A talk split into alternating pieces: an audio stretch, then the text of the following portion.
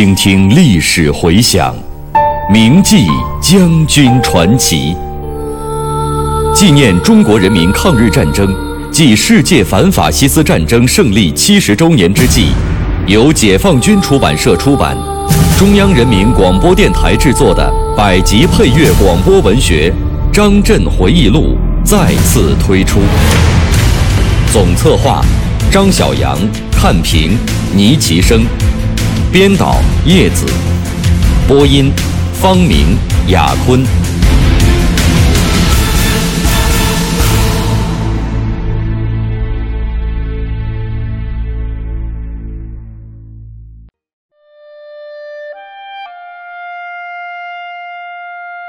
一九五三年军事系统党的高级干部会议，是一次划时代的会议。是我军建设与发展的里程碑，这是符合客观实际的。它对于新中国人民军队的现代化、正规化建设确实起到了重要的作用。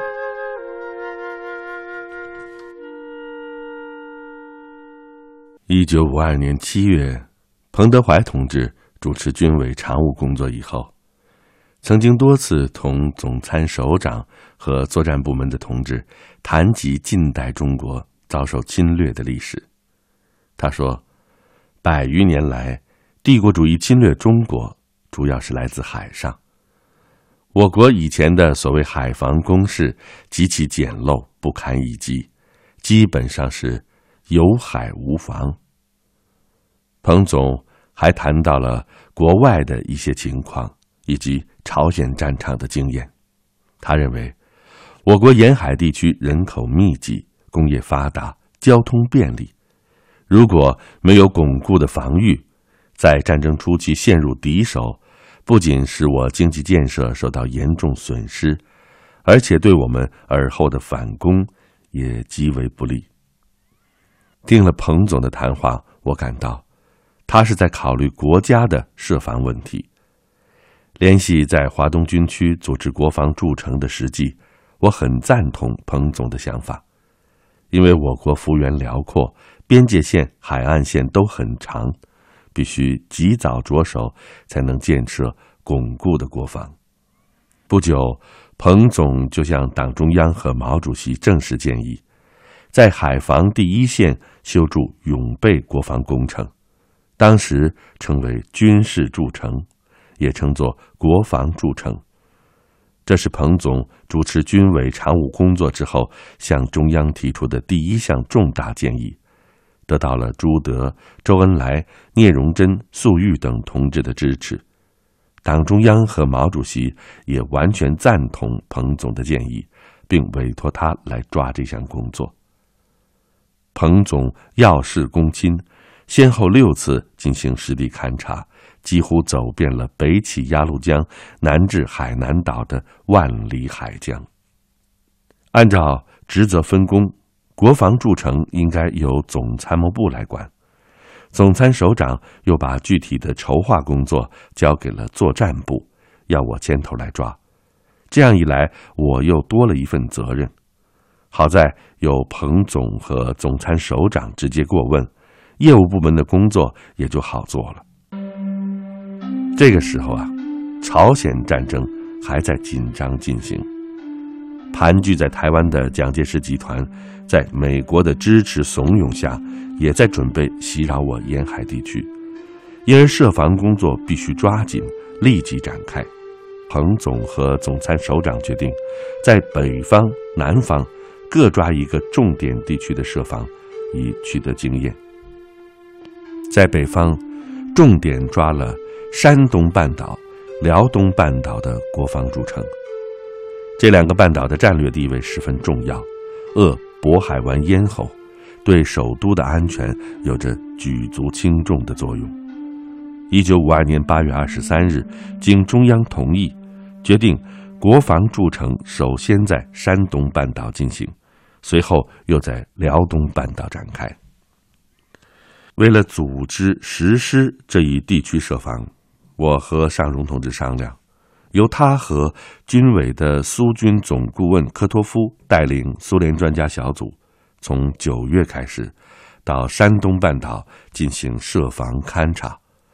随后，我又派人到辽东半岛进行设防勘察，通过到现地去跑、去看、去研究，尽快搜集掌握第一手资料。国防筑城涉及兵力部署、装备改进、兵器使用、通信联络、交通道路、营房建设等多方面的问题。作战部便多次和各军兵种的司令员、参谋长和通讯、营管、军械等部门的负责同志商谈，还把东北军区贺晋年副司令员和山东军区许世友司令员请到北京，大家一起研究讨论，终于形成了一个方案，呈报给毛主席和彭副主席。十月十二日，毛主席批示：周、朱、彭、岳。请彭处理，四可同意。十三日，彭副主席批示，按此部署计划，分年逐步实施。根据毛主席和彭总的指示精神，我和尚荣同志立即进行了研究。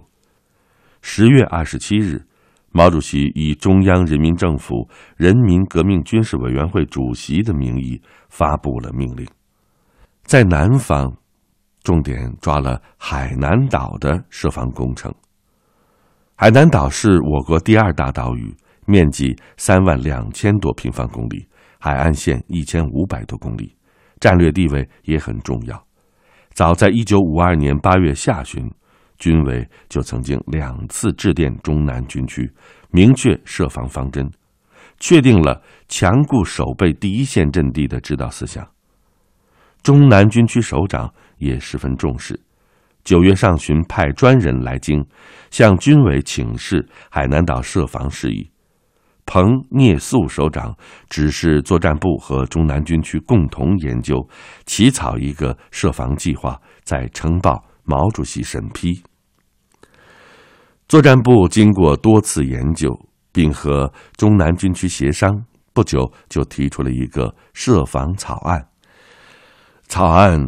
充分考虑了海岛防御的特点，就主要设防方向的兵力配备、守岛兵力的调整、工事构筑的地点选择以及施工顺序、修建机场、设立军事通信网和保密措施等问题，都提出了具体意见和建议。九月二十二日上午，彭总亲自主持会议。研究海南岛设防草案，聂总、军委工兵司令员陈士举和我都参加了。彭总介绍了朝鲜战场工事建设的经验，要大家在考虑海南岛设防方案的时候参照。他还说，有了工事，火器也要加强。此外，还要有物质保障，有好的公路和有经验的司机。绵密的防空哨与隐蔽的装卸处和仓库等条件缺一不可。他还叮嘱说，工事的设计一定要特别慎重，要反复考虑。彭总常说自己是个粗人，其实，在重大问题上，他考虑的很周密。根据他的指示精神，我又对草案做了修改补充。军委同意了海南岛设防的意见，随后颁发了关于海南岛设防的决定。除了辽东半岛、山东半岛和海南岛这两个重点方向之外，军委还研究决定，在朝鲜战场和东北、华北、华东、中南几个方向的有关地区分期重点设防，从而确定了设防的总体规划。大规模的国防筑城建设开始之后，为了加强对这项工作的领导，八月二十五日，军委在关于建筑国防工事的决定中，就确定组成国防工程建筑委员会，后改成军事建筑委员会。在实际工作中，军事建筑委员会与军委工兵司令部的职责分工有些交叉。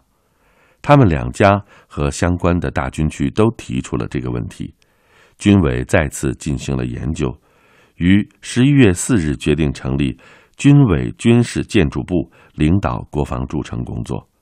该部与军委工兵室合一体制，由军委工兵司令员陈士举兼任部长。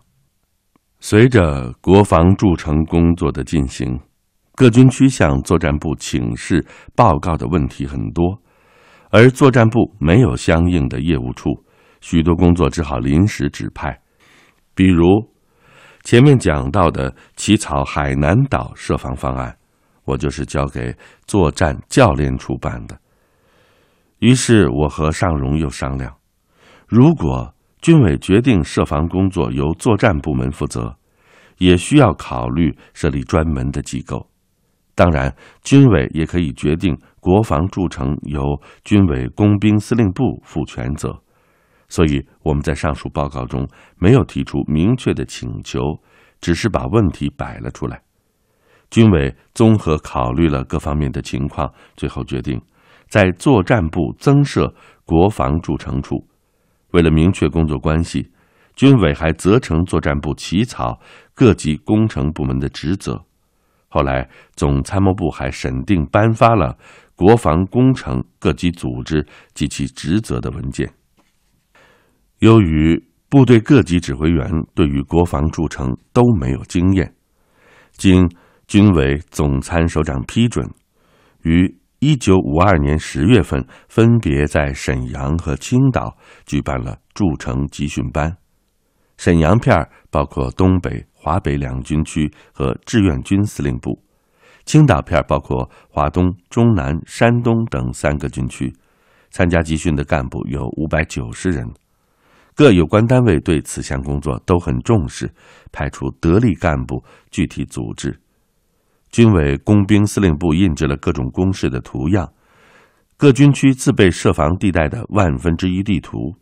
我们作战部组织拟定了勘察守则，还请苏联顾问讲课，介绍筑城的基础知识和苏军的筑城经验。集训的时间虽然不长，但是大家普遍反映收获很大。我在作战部期间。国防筑城的工作刚刚起步，我也只是在这个阶段做了一些具体的组织工作。国防筑城的全面展开和实施，那是我离开作战部以后的事情了。总之，在新中国成立的五十多年里，我们建立了比较巩固的边海防，是中国共产党领导的人民军队结束了旧中国。有海无防，有边无防的历史。奉命进京，在军委作战部的岁月里，在抗美援朝的战场上，萧瑟秋风，今又是换了人间。一位将军亲自描绘建军第一张蓝图的记忆。我是蒲存昕，我是王刚。您现在收听到的是百集广播纪实作品《张震回忆录》第六章，在军委作战部。题记演播：牟云，主讲人李野墨。一九五三年十二月，党中央、中央军委在北京召开全国军事系统党的高级干部会议，研究解决和平时期军队建设的。一些重大问题。军委筹备这次会议的时候，我还在朝鲜战场。回国前夕，接到尚荣同志打来的电话，说军委已经决定会议于十二月上旬召开，并且已经为我报了名。回京以后，为了做好参加会议的准备，我来不及休息，抓紧处理部内的工作。十二月三号，我先向。聂总、彭总报道，汇报了在朝鲜期间的工作，他们都十分关切的询问我的身体情况。彭总还说，刚刚收到傅连璋同志的一封信，说你的伤情不轻，建议批准你休息一段时间。我向彭总表示，一定要坚持参加完这次会议以后再说。我和傅连璋同志很熟。他当时担任中央卫生部副部长兼总后卫生部第一副部长，分管保健工作。我回到北京以后，他马上来看我，劝我好好休息，因为离开部里半年多，需要尽快熟悉情况。我以工作太忙为由，婉言相拒，表示还是边工作边治疗为好。谁知道他见说服不了我，就到彭总那里告了一状。十二月七日，军事系统党的高级干部会议开始。第一天，由朱德总司令致开幕词，彭总代表军委做报告。会议期间，我头痛剧烈，连服三粒止痛药都没有效果，勉强听完了报告，没有办法，只好请假住进北京医院治疗。经检查确诊为脑震荡后遗症，必须静养。医生还说，治疗的越早，恢复的越好。这时，我想起了连章同志的劝告，这种纯真的同志情谊，真是使人难以忘怀。连章同志在文革中蒙受不白之冤，被迫害致死。后来，毛主席亲自批示为连章同志平反昭雪。我在总后工作的时候，也尽了很大的努力，但没有能够查清他的死因。至今，这还是一个悬案。每想起连章同志的不幸逝世，我的心里总觉得痛惜不已。想当年，我在北京医院住了将近五十天，一直到第二年的一月二十五日，病情稍有好转，我即立刻要求出院，正好赶上二十六日的闭幕会，聆听了彭总的总结讲话。所以这次会议我仅仅参加了一头一尾，中间大段时间是请假缺席。会议的主要文件都是在治疗期间抽空阅读的。为什么要选用“军事系统党的高级干部会议”这个名称呢？因为开国之初。根据共同纲领的规定，成立了中央人民政府人民革命军事委员会，统一管辖和指挥全国武装力量。中央人民政府人民革命军事委员会由毛泽东任主席，朱德、刘少奇、周恩来、彭德怀、程潜任副主席。一九五一年又增补了林彪和高岗。这种体制虽然实质上坚持了中国共产党对全国武装力量的领导，但是在这段时间内，中国共产党没有设立中央军事委员会，直至一九五四年九月，中共中央军事委员会才重新成立。所以在当时的情况下，只能用这种会议的形式，把军队党的高级干部集中起来，研究军队建设的重大问题。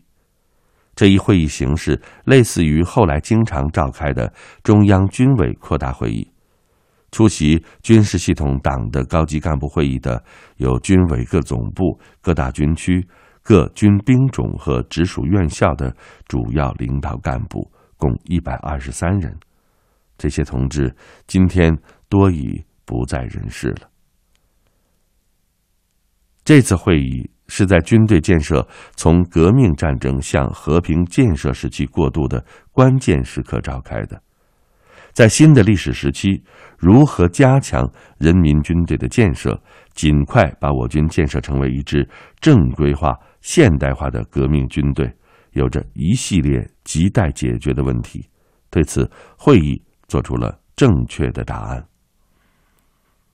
会议。明确了今后一个时期我军建设的总方针和总任务。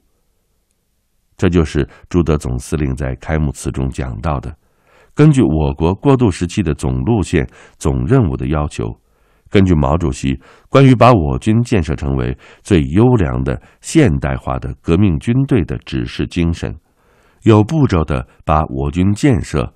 提到更高的水平及社会主义的现代化的水平。会议还决定，对我军的制度进行一系列重大改革，确定我军在和平建设时期将实行义务兵役制、军官薪金制和军衔制，即通常所说的三大制度。后来也有的把实行颁发奖章、勋章制度加上，称为四大制度。这次会议还把训练工作、干部培养摆到了重要的位置上。彭总在总结讲话中明确强调，现代化军队建设中长期的、经常的中心工作是训练部队，特别是训练干部。对于军队的政治工作，这次会议也给予了高度的重视。在这次会议上，聂总还做了关于组织编制问题的总结报告，部署了全军统一组织编制的工作。会议还研究了武器装备发展、司令机关建设和后勤建设等方面的问题，提出了明确的方针和要求。